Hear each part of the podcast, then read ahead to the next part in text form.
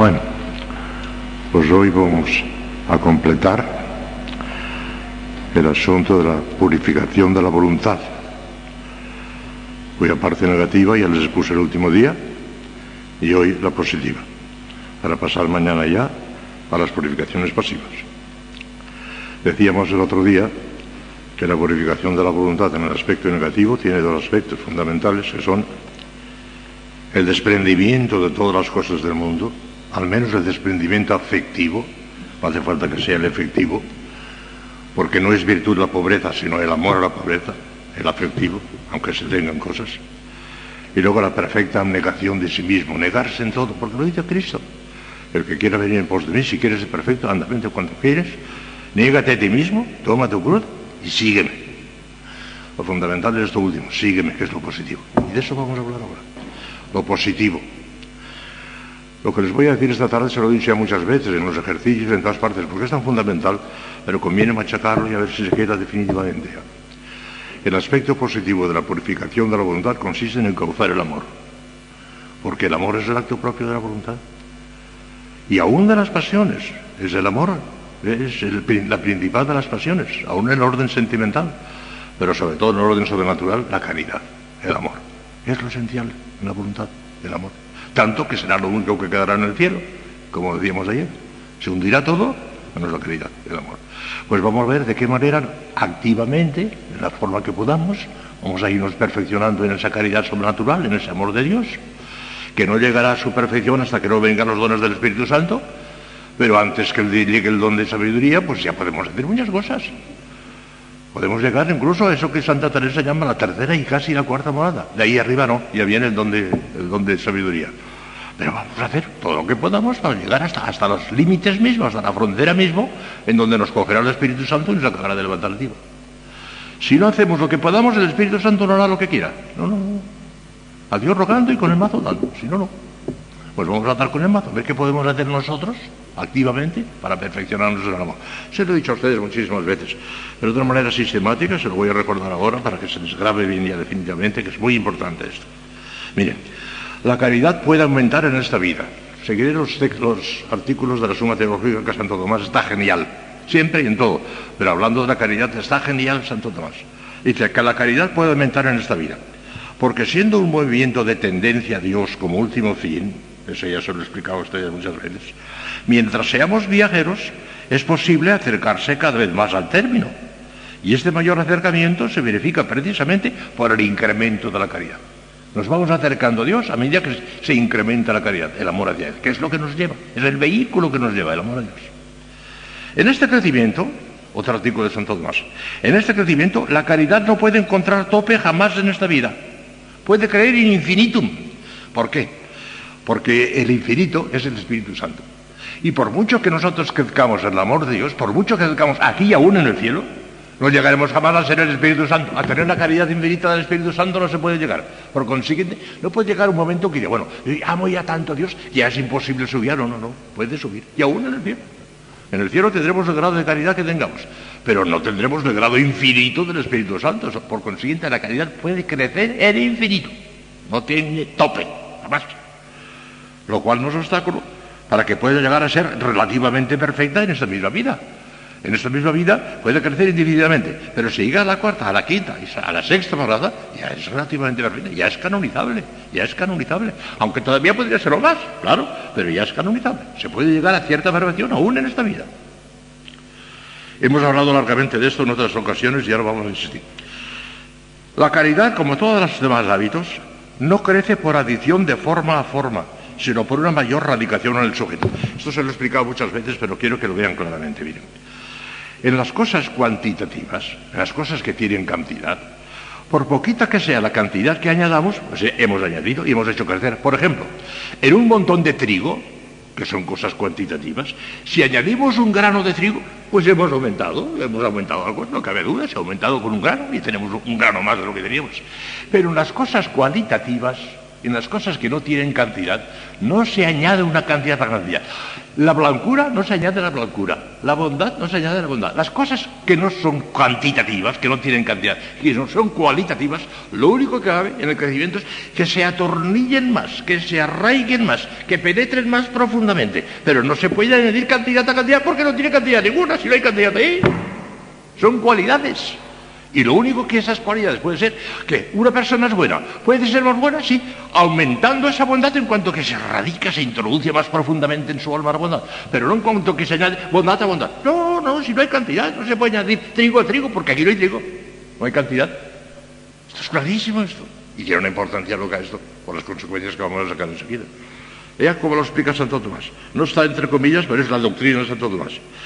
No puede crecer por adición, por añadidura, como trigo, porque esto es posible únicamente en las cosas cuantitativas, las cosas que tienen cantidad. Si uno tiene mil pesetas y le añade una peseta, pues ya tiene mil, y una. Son cosas cuantitativas. Pues ya verán. Pero no en las cualidades, como son los hábitos. La, la, calidad es un hábito sobrenatural, un hábito, no es una cantidad. ¿Cuántas arrobas de humildad tenía Santa Teresa? Es ridículo eso. Eso no tiene cantidad. ¿Cuántas arrobas de humildad tenía no San Santo Domingo? Es ridículo eso. Eso no tiene cantidad, no se puede pesar, son cualidades. La razón es porque que una cosa pueda unirse por adición a otra, es necesario que se distinga realmente de ella, como el trigo que se añade en un montón es realmente distinto del que ya existía. Le añadimos trigo distinto del que ya existía. En cuyo caso, más que de unión, habría que hablar de reunión, ya que el trigo sobreañadido no se no se ha unido, intrínsecamente al otro, sino que se ha colocado al lado de él, se ha reunido con él, no se ha metido dentro, sino que se ha colocado al lado de él. Es una reunión, no una radicación, sino una reunión en lo cuantitativo, en lo cuantitativo. Pero esto es imposible en las formas cualitativas. Por ejemplo, la blancura no puede sumarse a la blancura. La caridad no puede sumarse a la caridad, porque no hay cantidades aquí, son cualidades. Solo cabe un aumento por mayor radicación en el sujeto, por mayor atornillamiento, por meterlo más hondamente, pero nada más. Es muchísimo, ya lo creo que es muchísimo, pero no cuantitativo, sino mayor radicación. El alma, en este caso, la voluntad, estamos hablando de la voluntad, va participando cada vez más de la caridad, en cuanto que cada vez se va arraigando y penetrando más profundamente de ella. Si alguna no lo ha entendido, lo siento, pero imposible lo demostrar. Esto es la pura claridad, me parece mío. Vamos a seguir, que tiene importancia grande esto. Ya poco más o menos, las que tienen un poco de memoria ya saben lo que va a seguir, porque ya se lo he explicado a ustedes muchas veces, pero ahora voy a insistir, voy a machacar. La caridad, lo mismo que las de las virtudes, las demás también, ¿eh? No solamente la caridad, todas las demás virtudes no crecen añadiendo arroba arroba de humildad, arroba arroba de paciencia, sino radicando más hondamente la humildad y radicando más hondamente la paciencia. Todas las virtudes, porque todas ellas son cualidades, no hay ninguna cuantidad, sino cualidad. La caridad, lo mismo que las demás virtudes, todas, no aumenta por cualquier acto, sino solo por los actos más intensos que el hábito que actualmente se posee. ¿Cuántas veces se lo dicho a? La importancia que tiene es enorme. La paralización de la vida sobrenatural de muchas almas es porque no han tenido en cuenta esto. Van a verlo con unos ejemplos que pongo aquí clarísimos. Ya se los he puesto alguna vez, pero ahora lo verán quizá más claro. Eh, lo explico tan claro que voy simplemente a leer, casi sin comentario. Es una consecuencia inevitable de lo que acabamos de decir. Si la caridad creciera por adición, por suma a suma, cualquier acto de la misma, por débil y pequeñito que fuera, la aumentaría cuantitativamente. Y así, el que teniendo, por ejemplo, 100 grados de caridad habitual, hiciera un acto de amor de Dios como de dos o tres, flojísimo, como se ve, de dos o tres, con lo cual, ¿eh? dos o tres, flojísimo como se ve, se le añadiría a los 100 que ya tenía y empezaría a tener 102 o 103, habiendo hecho nada, nada, nada, y tendría 102 o 103. Estaría bonito eso, eso no puede ser. Escuchen. Con lo cual, en poco tiempo, y a base únicamente de multiplicar en gran escala los actos tibios e imperfectos, el termómetro de su caridad habitual alcanzaría una altura fabulosa, superior a la de los mayores santos.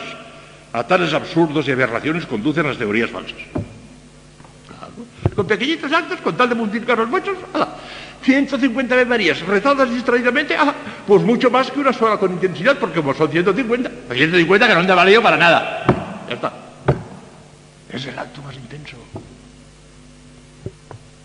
Muy otra es la verdadera naturaleza del crecimiento de la caridad. Como forma cualitativa que es, no cuantitativa, Recuerden esto ya no se les olvidará nunca. Lo cuantitativo crece el trigo, pero lo cualitativo no es más que por mayor radicación. Muy otra es la verdadera naturaleza del crecimiento de la caridad. Como forma cualitativa que es, solo puede crecer por una mayor radicación en el sujeto. Y esto es imposible sin un acto más intenso que los anteriores. Y van a verlo con el ejemplo del termómetro, ya se lo he puesto muchas veces. El termómetro no puede marcar un nuevo grado de calor si la temperatura del medio ambiente no aumenta efectivamente un grado. Si juntamos dos termómetros, fíjese bien este ejemplo que es clarísimo. Si juntamos dos termómetros, uno que está marcando 30 grados y el otro 15, no reunimos 45 grados de calor, sino únicamente los 30 que tenía, que tenía más. Este otro de 15 no le ha añadido nada, sino que lo ha enfriado. Lejos de añadirle, le ha enfriado. Tenemos aquí 30, aquí 15, los sumamos 45. Los señores no. Si juntamos los dos tenemos 30, el que tenía más, y el otro más bien ha sido para enfriarle.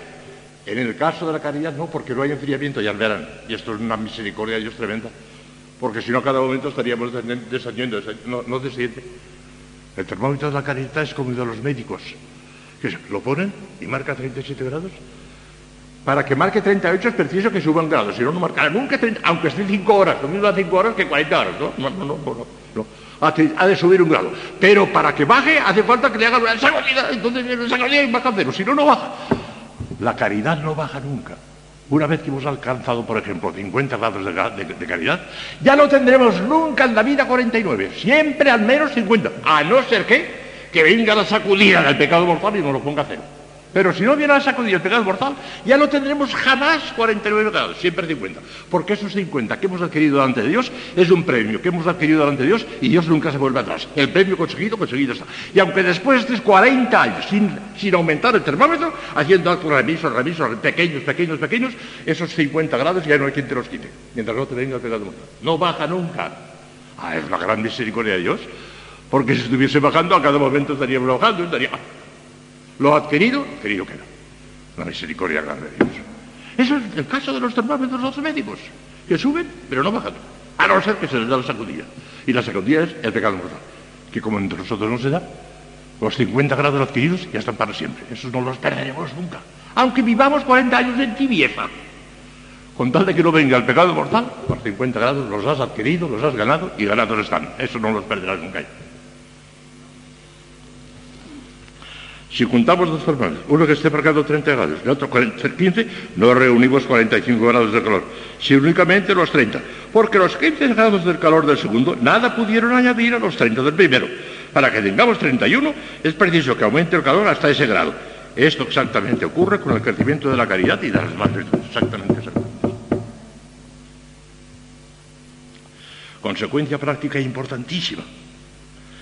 Si vivimos con flojedad y tibieza, con actos pequeñitos, podemos tener completamente paralizada nuestra vida cristiana, aún en el supuesto de vivir habitualmente en gracia de Dios y practicar multitud de buenas obras imperfectas.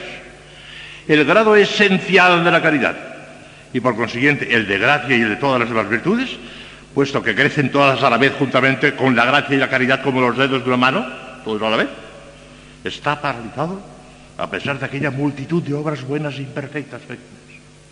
Entonces dirán, bueno, entonces esas obras buenas e imperfectas no sirven para nada. Sirven para mucho. Sirven para dos cosas. Una en esta vida y otra en la otra, en la eternidad. En esta vida sirven para no enfriarnos del todo.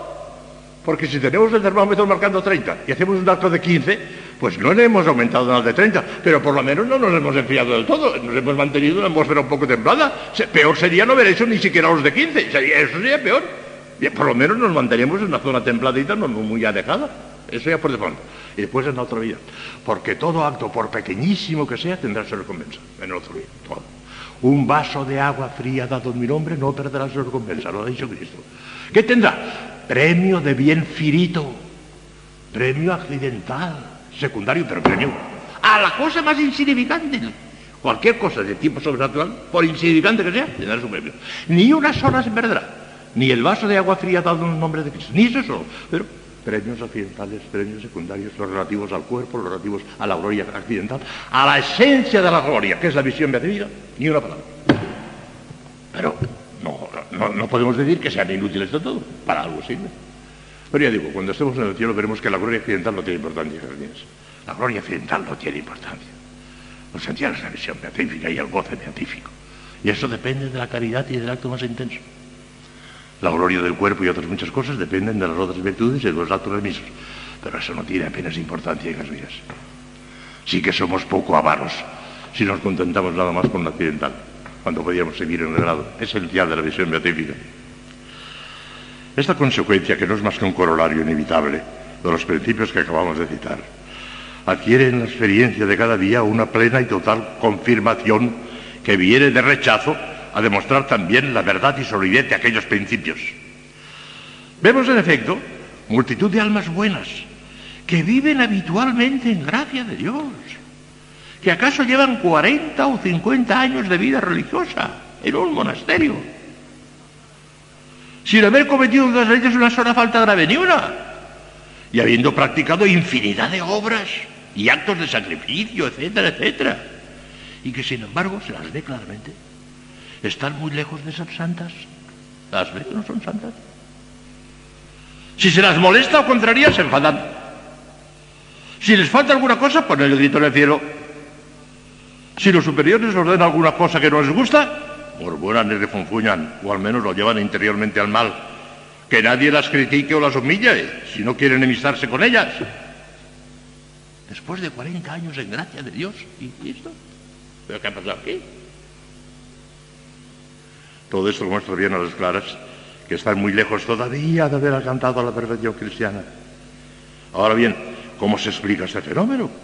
Después de tantísimas buenas obras practicadas durante aquellos largos años de vida cristiana, religiosa o sacerdotal. La explicación teológica es muy sencilla. Han practicado multitud de buenas obras, es verdad, pero de una manera floja, tibia, remisa, no con actos cada vez más intensos, más fervientes, sino al contrario, acaso más remisos e imperfectos, están cansadas, ya no, ya no, se esfuerzan en nada. El resultado ha sido que el termómetro de su caridad y por consiguiente el grado de gracia y de las más virtudes ha permanecido completamente parado en lo esencial en los 40 y 50 años. No ha subido ningún grado. Son tan tibios e imperfectos como al principio de su conversión o de su vida religiosa. Hay religiosos, hay religiosas que dicen, y puede que sea verdad, que eran mucho más fervorosos y eran mucho más santos durante el noviciado. Que no solamente no, han ido creciendo, sino que están, más flojas ahora. Eran más, decididas y más fervientes en el noviciado. ¿Qué ha pasado aquí? Pero se dirá, entonces, esto que voy a leer ya se lo acabo de explicar de palabra, pero lo voy a leer para que se remache más. Entonces, tanta multitud de obras buenas, aunque imperfectas, ¿no las ha valido para nada? O en términos más científicos, los actos flojos y remisos, inferiores al grado habitual del hábito, ¿son completamente inútiles y estériles? No. A esto respondemos que esos actos remisos no son completamente inútiles y estériles. Sirve para dos cosas una en esta vida y otra en la gloria. En esta vida sirven para que no se enfríen del todo las disposiciones del alma, que la podrían entrar antes de cometer un pecado mortal si se va enfriando demasiado, que destruiría entonces por completo toda su vida cristiana. Es cierto que el que no realiza un acto más intenso que el hábito que posee, no logrará jamás hacerle carecer en sí mismo. Pero si se mantiene en una zona templada, no muy alejada de él, logra por lo menos que no se le pierda del todo porque como dice el Santo Tomás, el grado de caridad alcanzado nunca disminuye. Ya se lo he explicado a ustedes. Nunca disminuye en sí mismo, aunque se vivan muchos años en la tibieza, practicando actos inferiores o menos intensos, a no ser que se cometa un pecado mortal, en cuyo caso no solo disminuye, sino que se destruye completamente, baja a cero. Ocurre algo así como con los termómetros que usan los médicos para tomar la fiebre a los enfermos. Suben si se aumenta el grado de fiebre, pero no bajan a no ser a base de una brusca y violenta sacudida, pecado mortal. La razón de no disminuir es clara. El grado de intensidad, una vez adquirido, lleva consigo el derecho a un premio eterno, que el alma nunca pierde, aunque ya no vuelvan toda su vida a merecer un aumento más. Aquel derecho permanece delante de Dios y Dios jamás se vuelve atrás. Puede perderlo todo por el pecado mortal Pero si no se produce ese pecado, los méritos adquiridos ante Dios, adquiridos quedan. Tendrán su correspondiente premio en la vida eterna. No fallarán ni uno. No es poco en esta vida que con esos actos remisos el alma haya logrado mantenerse en una zona templada, que al menos ha mantenido en gracia de Dios y le ha conservado el grado esencial de méritos contraídos, aunque no haya logrado hacer subir la escala termométrica un solo grado más. Pero hay más todavía. Ah, qué bonito es esto. En la otra vida, esos actos flojos y remisos, esos actos flojos, no, tendrán no quedarán tampoco sin premio alguno, y eso lo he dicho ustedes. Es cierto que por muchos que hayan sido, no tienen fuerza suficiente para aumentar un grado de gloria esencial, visión y goce beatífico. Para eso no, no valen. Que corresponde exactamente y solo al grado habitual de gracia y de caridad alcanzado en el segundo. Pero además de ese premio esencial, en el cielo hay otras muchas clases de premios accidentales. Cada uno de aquellos actos de remisos, flojos, que en fin de cuentas fueron actos buenos y meritorios, puesto que fueron realizados en estado de gracia y bajo la influencia de la caridad, tendrán su correspondiente premio accidental de entre aquella variedad infinita de premios accidentales secundarios del alma y del cuerpo que constituyen la gloria accidental de los bienaventurados. Luego los actos remisos no son del todo inútiles, ni en esta vida ni en la otra. De todas formas, escuchen, la diferencia entre los actos más intensos y los rojos es inmensa en orden a la vida eterna. Como dice Báñez, el gran comentarista de Santo Tomás, cuya doctrina acabamos de resumir en estas páginas, a los actos más intensos les corresponde un aumento de gloria esencial, premio del bien infinito, mientras que a los flojos y, revisos les corresponde un, un, aumento de gloria accidental, premio de bien creado, de bien finito, limitado y finito. Pérdida inmensa la que se ha acarreado la tibieza, que ya no tendrá remedio por toda la eternidad. El grado esencial ahí queda parado y no subirá.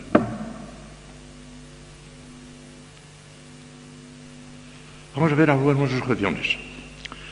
Algunas objeciones en contra de esta doctrina y verán cómo se resuelven con qué facilidad. No hay, no hay objeciones. La doctrina es ciertísima, porque no solamente es teología, es filosófica, es clarísima, es metafísica. Lo cuantitativo crece por adición. Lo cualitativo no, se acabó. Esto es metafísica pura. No se puede discutir. Primera objeción. Si esa doctrina fuera santa, dicen ciertos autores tibios, de los que son partidarios de la tibieza, de los que son enemigos de la mística, de los que siguen que basta solo la ascética, ponen esta opinión. Esta es lo que dicen. Si esa teoría fuera cierta, sería de peor condición el santo, el santo que el tibio. Porque el santo, cuyo grado de caridad vamos a suponer que sea como ciento, para llegar a un grado más tendría que hacer un esfuerzo terrible y hacer un acto de 101. Mientras que al tibio, que tiene, por ejemplo, 5 grados, resulta facilísimo hacer un acto de 6 o de 7, eso le resulta facilito. Por consiguiente, es de peor condición el santo que el tibio. ¡Qué equivocación tan grande! No tienen ni idea de lo que es metafísica. Ni idea. Escuchen la solución. Tan fácil y más le resulta al santo hacer un acto de 101 como al tibio de 6 o 7. El objetante ha olvidado que el crecimiento de la gracia y de la caridad va aumentando al mismo tiempo la capacidad y fuerzas del alma. Aumentando las fuerzas del alma. Aún en el orden puramente humano, un niño pequeñito no puede resistir una carga de 5 kilos y el mozo de cuerda se carga tranquilamente un saco de 80. Y si en este orden corporal puede haber un límite, claro, Llega un momento en que un, un de cuerda no puede cargar 300 kilos, no puede ser, hay un límite. Pero en la caridad no hay límite, porque en cada caso se va aumentando las fuerzas del alma, se va aumentando las fuerzas del alma, y aunque lleguemos a mil grados, haremos uno de mil uno con una facilidad tremenda. Los actos heroicos que hacen los santos, en virtud de los dones del Espíritu Santo, los hacen con una naturalidad. un acto heroico les sale con una espontaneidad sin esfuerzo ninguno, menos que cuando eran principiantes. Allí tenían que hacer esfuerzos. Ahora no, hacen el acto más heroico les sale con una espontaneidad. Bueno, que esa objeción es ridícula. No tienen ni idea de lo que dicen. Los santos hacen actos de amor de Dios de una intensidad increíble, con gran dulzura y facilidad. Les he citado unos cuantos estos días. La bofetada al cura de Ars, Santa Teresita que creía en el infierno, la mayor, con mayor naturalidad, como si como no dice nada. Otra objeción, vean ustedes qué ridícula también. Supongamos a un santo que hace un acto de amor de Dios como 50. inferior con todo al grado de caridad habitual. Ha hecho un grado, por ejemplo, de 49. Se ha quedado por debajo del 50 que tiene. Y ha sobrado un alma tibia, hace un acto de 15, superior al grado habitual que ya poseía. Vamos a suponer que tenía 14 y ha hecho un acto de 15. Esta ha merecido un aumento de gloria esencial. Y el santo que ha hecho de 49 no ha merecido ninguno. Ay, entonces es mejor el tibio. Qué bobada tan grande también, no tienen ni idea, es que ni idea. Fíjense bien la solución, ya la habrán visto porque es clarísima, como lo que hemos dicho antes. Todo relativo en este mundo. Este santo que hace el acto de 50, pudiendo haber hecho, que hace el acto de 49, pudiendo haber hecho de 50, que ya tiene la obra floja y remisamente en relación con lo que podría haber hecho con su grado superior de calidad habitual. Y está muy puesto en razón que no se le recompense, al menos con el premio esencial, por su voluntaria falta de disposición. Ha cometido un error, ha cometido una negligencia.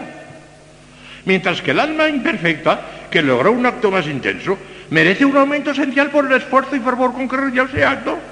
Hemos olvidado que el Señor en el Evangelio exigió cinco talentos al siervo que había recibido cinco talentos y únicamente dos al que había recibido dos y únicamente uno al que había recibido uno. En todo caso, el acto imperfecto del santo no será del todo inútil, ya que además de mantener su alma en una atmósfera templada, como hemos dicho antes, no demasiado alejada del acto más intenso, que le faltaba uno nada más, tendrá en el cielo su correspondiente premio occidental. Que no vale lo que yo, no vale, no vale. Otra, esto es muy bonito. De hecho, es de fe que los sacramentos aumentan la gracia que es ópera operada por sí mismos, sin necesidad de un acto dispositivo más intenso. Basta simplemente no poner los obstáculos, dice el concilio de Trento. Luego lo mismo puede ocurrir con el crecimiento de la caridad fuera de los sacramentos, señores. Los sacramentos aumentan la gracia es ópera operato por sí mismos y esa cantidad ex operato que llevan en sí mismos, la producen con tal que llevemos la disposición mínima, que es simplemente estar en estado de gracia para los sacramentos de vivos y tener un acto de atrición sobrenatural por los sacramentos de muertos, que son el bautismo y la penitencia. Bueno, no exigen más los sacramentos, porque ellos tienen tanta fuerza que sin más te regalan eso que tú no has merecido, porque en el sacramento no hay mérito, es simplemente regalo, regalo del sacramento, eso sí puede aumentarte la caridad. Tenemos más gracia y más caridad que la que teníamos ayer, todos. Porque hemos comulgado. Y nos ha aumentado algo. No sé en qué proporción. Ah, sí, yo sé que es en proporción. En proporción de esas disposiciones. Una parte de aumento ya la lleva el sacramento en sí mismo. Pero el que sea mayor o menor esa parte de aumento que lleva el sacramento depende de un grado importantísimo de tus disposiciones. Uno puede recibir 50 grados de gracia si tiene 50 grados de fervor y otro nada más que 25. Y los uno o dos o tres que ya lleva sacramento de por sí, eso sí, eso no lo pierde.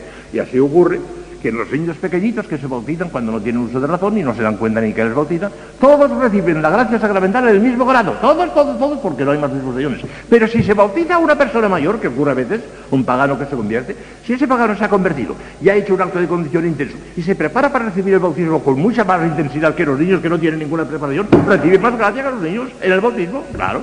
Bueno, pues como el efecto sacramental lo produce de por sí. Pero ese producto sacramental dependerá más o menos de el grado de tus disposiciones también. ¿Entendido? Ahora que, es una gran cosa que los sacramentos no aumentan la gracia. ¿eh? Aún esa persona que durante los 50 años no ha sufrido nada, nada, nada, ¿eh? no ha subido el termómetro porque ha estado toda su vida, como decíamos antes, pero si ha ido comulgando en gracia de Dios y demás, eso que lleva al sacramento, que es operato, eso lo ha recibido aún con la mínima disposición que es el estar en el si hubiera comulgado en pecado mortal, hubiera hecho un sacrilegio espantoso, le hubiera bajado el termómetro a cero, no nada. Pero si no, si ha comulgado en gracia de Dios, con rectitud de intención, el sacramento algo le ha añadido aún con la mínima disposición, aún sin el acto más intenso. Pero con un acto más intenso le hubiera añadido muchísimo más. Es el caso de los niños que se bautizan y el caso de los adultos que se bautizan. Depende no solamente del sacramento, sino de sus disposiciones. Ténganse en cuenta, además, que aún en la recepción de los sacramentos, el grado de gracia que en cada caso confieren varía infinitamente según las disposiciones del que los recibe. De dos personas que comulgan una al lado de la otra, es posible que la primera haya recibido la gracia como diez y la otra como ciento. Es porque el efecto ex operato de los sacramentos se conjuga y combina con las disposiciones ex operantis del que lo recibe en, orden al grado de gracia que se le ha de dar. El efecto mínimo ex operato que lleva consigo el sacramento, lo producirá de a todos igual, con tal de que no se le ponga obstáculo alguno, o sea, con tal de que se reciban gracias a Dios. Pero el, efecto es operandis, que es el que, el que pone de, su parte, el que lo recibe, eso es mayor o menor según el grado de nuestras disposiciones. Ahora pregunta la última cuestión es, ¿cómo un acto más intenso puede salir de un hábito menos intenso? ¿Es que el efecto puede ser superior a su causa? No se puede dar lo que no se tiene. Ah, la, contestación es sencillísima.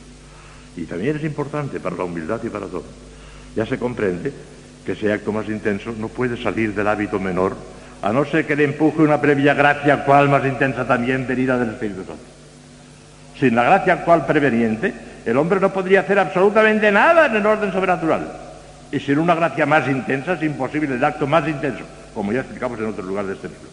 Esa gracia actual más intensa no se puede merecer. Sería contradictorio. Gracia eficaz, gratuita y, y merecida, contradictorio pero puede impetrarse infaliblemente, aunque a título gratuito de limosna, por la oración revestida de las debidas condiciones, sobre todo de una humildad profundísima, de donde todo se luce, oración humildad, oración humildad, oración humildad, oración humildad, oración humildad. Mentira todo lo demás. Porque sin la gracia eficaz no podemos hacer actos más intensos. Y ese acto intenso no saldrá de ti jamás. Puedes pedirlo y te lo dará la gracia eficaz. Pero esa gracia no se tiene más que por vía de oración y por vía de humildad. Oración, humildad, oración humildad, oración humildad.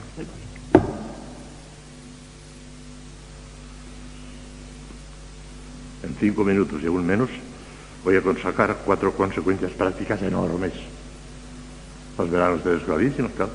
Cualquiera de ustedes las podría sacar con un poquito de, de sentido común. Vale más un acto intenso que mil tibios o remisos clarísimo. El acto intenso aumentará nuestro grado habitual de caridad, mientras que los tibios serán absolutamente impotentes para ello. Vale pues infinitamente más una sola Ave María rezada con ardiente devoción que las tres partes del rosario rezadas distraídamente y con rutinaria languidez. Por eso es conveniente no cargarse demasiado de rezos voluntarios o devociones particulares. Lo que interesa es la devoción no las devociones. El plural no interesa, interesa el singular. La devoción, el fervor, eso es lo que interesa. Entonces, padre, desde hoy vamos a rezar muy bien intensamente con la y vamos a rezar las tres partes del rosario. No me saquen consecuencias absurdas, hijas mías. Lo que tienen que hacer es empezar hoy a rezar bien las tres partes del rosario. No, no, a recortar nada, sino perfeccionar lo que estamos haciendo mal. Segunda consecuencia. Un justo perfecto, qué bonito es esto un justo perfecto, agrada más a Dios y glorifica más a Dios que muchos tibios e imperfectos. Ah, sin duda ninguna. Glorifica más a Dios Santa Teresa que un millón de gente floja. Porque si un acto ardiente de caridad vale más delante de Dios que mil actos imperfectos, el justo perfecto que realiza continuamente esos actos, tiene que ser más grato a Dios que a los otros mil imperfectos. Y esto mismo se puede probar por parte del mismo Dios como el amor de Dios a sus criaturas no es solamente afectivo, sino efectivo, es decir, que produce en ellas el bien que les desea, como explica profundísimamente Santo Tomás, hay que concluir que Dios ama más a los más perfectos, ya que derrama sobre ellos esas gracias actuales más intensas, que valen mil veces más que las gracias menos perfectas. De manera que no solamente ellos son los que aman más a Dios, sino que Dios les ama más a ellos porque les da gracias más, profundas. Tercera consecuencia. La conversión de un pecador a una gran perfección agrada más a Dios y le glorifica más que la conversión de muchos pecadores a una vida tibia e imperfecta. Saquen la consecuencia. Es lo mismo. Y la última consecuencia. Qué bonito es y cuán consolador para ciertos sacerdotes que no tienen tienen facilidad de palabra, o sea, tienen que mandar, si eso no importa. Agrada más a Dios y le glorifica más el predicador o maestro espiritual que convierte a un solo pecador llevándolo hasta la perfección cristiana que el que convierte a muchos millares pero dejando los tibios imperfectos. Claro, claro, claro. Otra consecuencia natural de los, principios sentados que debe servir de gran consuelo y estímulo a los directores de almas que carezcan de dotes de elocuencia para el púlpito. En el silencio de un confesionario pueden hacer mayor bien y glorificar muchísimo más a Dios que los grandes predicadores de campanillas y acaso se buscan a sí mismos en sus aparentes triunfos o derrotas. Lo que interesa es la unión con Dios cada uno. Por eso, yo que estoy acostumbrado a hablar a veces por Radio Nacional de España, muchas veces con la seguridad que mis conferencias cuaresmales las oían 8, 9, 10 millones de personas, así. 8, 10 millones de personas. Recibía cartas de, del extranjero, de otras partes. Querrán creer que estoy más a gusto en Olmedo hablando a unas pobrecitas mujeres que parece que tienen deseos de santificarse, que cuando daba las conferencias cuaresmales en Madrid a 10 o 12 millones de habitantes. Porque me estoy dando cuenta que lo único que me interesa a mí es glorificar a Dios, hacer el mayor bien posible. Y si logro que una de ustedes, que una de ustedes, se entregue de verdad a Dios y sea una santa, pero santa canonizable, que se remonte a la sexta morada, a la séptima morada, habré hecho un bien incomparablemente mayor que en aquellos 10 años, 10 años que mantuve las conferencias cuaresmales de Madrid ante 10 o 12 millones de personas. Estoy convencidísimo de eso y por eso me encuentro feliz, me encuentro a gusto, sí. aunque no consiga más que uno. Algunos de ustedes me descorazonan un poquito, porque veo que o que no me entienden, porque me hacen preguntas de cosas que he explicado, o porque se ve que, que, que no les cala. Pero si luego de una, de una, fíjese si me contento con poquito, que sea santa canonizable, habré hecho una labor enorme. Estoy convencido. Por eso me encuentro a gusto enorme. No añoro el micrófono de Radio Nacional de España. Me basta este. Hagimos ti gracias al omnipotens Deus, el universo de estudis que vive el reino en século seculorum. Mañana las purificaciones pasivas.